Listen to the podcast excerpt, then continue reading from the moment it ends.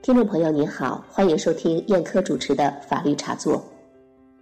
十一月六日晚高峰，三十三岁的河北籍女子潘小梅，在北京地铁五号线驶往天通苑北方向的惠新西街南口站，被夹在闭合的安全门和车门中，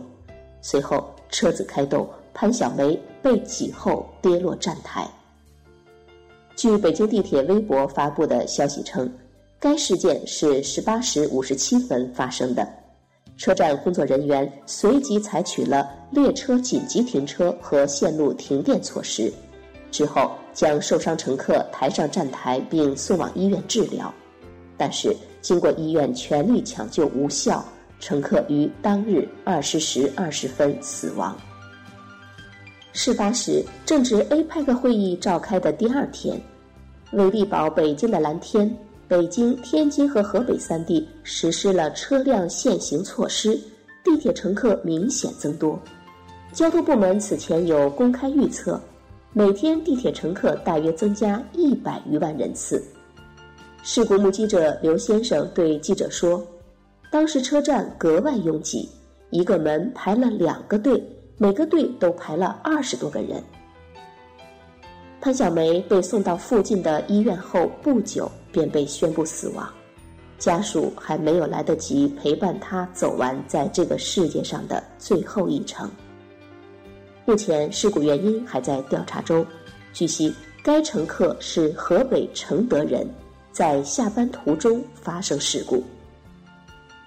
此次事故是一起典型的城市轨道交通事故。根据我国工伤保险条例第十四条规定。职工在上下班途中受到非本人主要责任的交通事故，或者城市轨道交通、客运轮渡、火车事故伤害的，应当认定为工伤。所以，此次事故受害者潘小梅应当被认定为工伤，并造成工亡结果。受害者的用人单位应当在事故发生之日起一个月之内，向单位所在区的。劳动局申请工伤认定，如果用人单位未如期申请，受害者家属也可以向劳动部门自行提出工伤认定申请。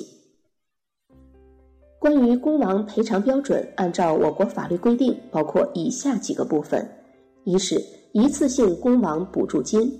它的标准是上一年度城镇居民人均可支配收入的二十倍。二零一三年度全国城镇居民人均可支配收入是两万六千九百五十五元，乘以二十就是五十三万九千一百元。二是丧葬补助金，它的标准是六个月统筹地区上年度的平均工资。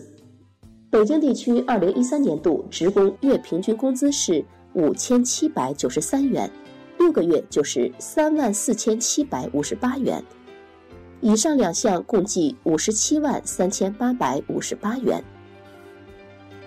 同时，如果工亡者有供养亲属，需支付抚恤金，按照受害者本人工资的一定比例发给由因公死亡职工生前提供主要生活来源无劳动能力的亲属。它的标准是：配偶每月百分之四十，其他亲属每人每月百分之三十。孤寡老人或者孤儿，每人每月在上述标准的基础上增加百分之十。核定的各供养亲属的抚恤金之和不应当高于因公死亡职工生前的工资。综上，工亡待遇包括一次性工亡补助金、丧葬补助金、供养亲属抚恤金等。那么，这些工亡待遇应该由谁支付呢？如果死者潘小梅所在的用人单位依法缴纳了工伤保险，那么以上工亡待遇由工伤保险基金支付；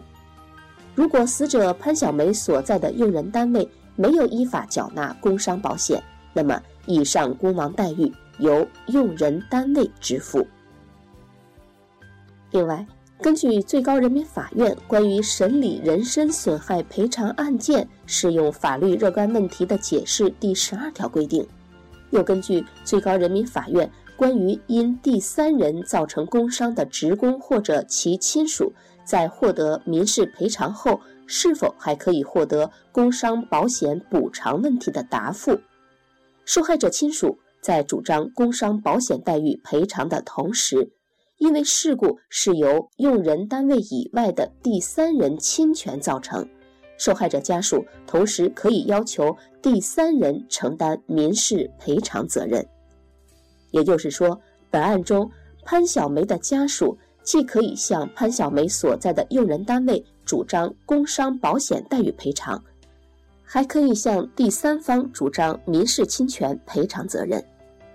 那么，具体到北京地铁五号线屏蔽门家人事件，谁是侵权第三人呢？鉴于目前事故原因仍在调查，所以我们在此只能做个推测。能够引发此类事故的原因可能是多方面的，也许是地铁屏蔽门本身的质量瑕疵、安装问题。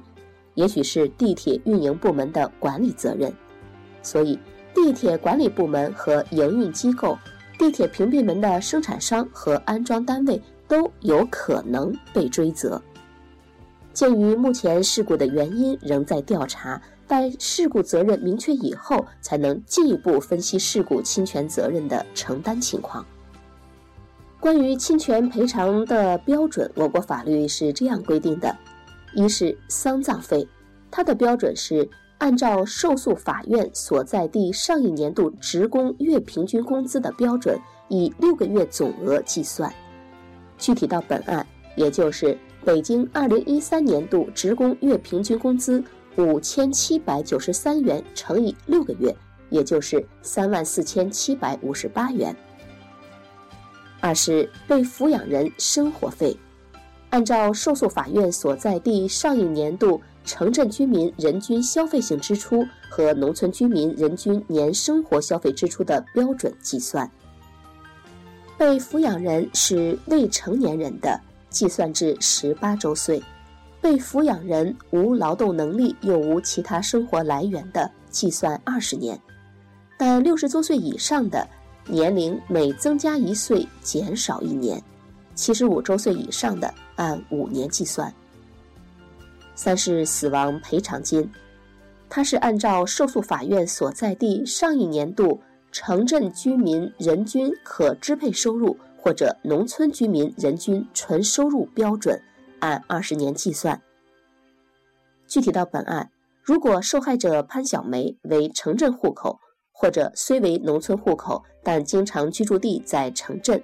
她的死亡赔偿金为二零一三年度北京市城镇居民人均可支配收入四万零三百二十一元乘以二十年，也就是八十万六千四百二十元。四是受害人亲属办理丧葬事宜支出的交通费、住宿费和误工损失等其他合理费用，它是按照实际发生的费用赔偿。五是精神损害抚慰金。结合最高人民法院关于确定民事侵权精神损害赔偿责任若干问题的解释的标准赔偿。这里需要提醒听众朋友注意的是，在工亡赔偿和侵权赔偿中有两项是不能获得双重赔偿的，也就是工亡赔偿中的供养亲属抚恤金与侵权赔偿中的被抚养人生活费。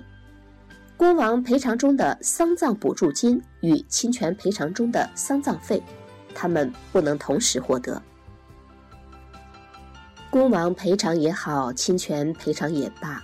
再多的金钱也无法弥补一个生命的消亡。我们法律茶座节目为发生这样的悲剧感到痛惜，在呼吁地铁乘客放慢脚步、文明乘车的同时。也要呼吁地铁管理部门和营运机构，要时刻敲响公共设施安全的警钟。好了，听众朋友，您现在收听的是燕科主持的法律茶座，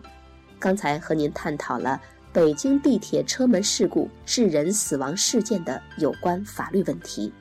感谢您的收听，今天节目就到这里，再会。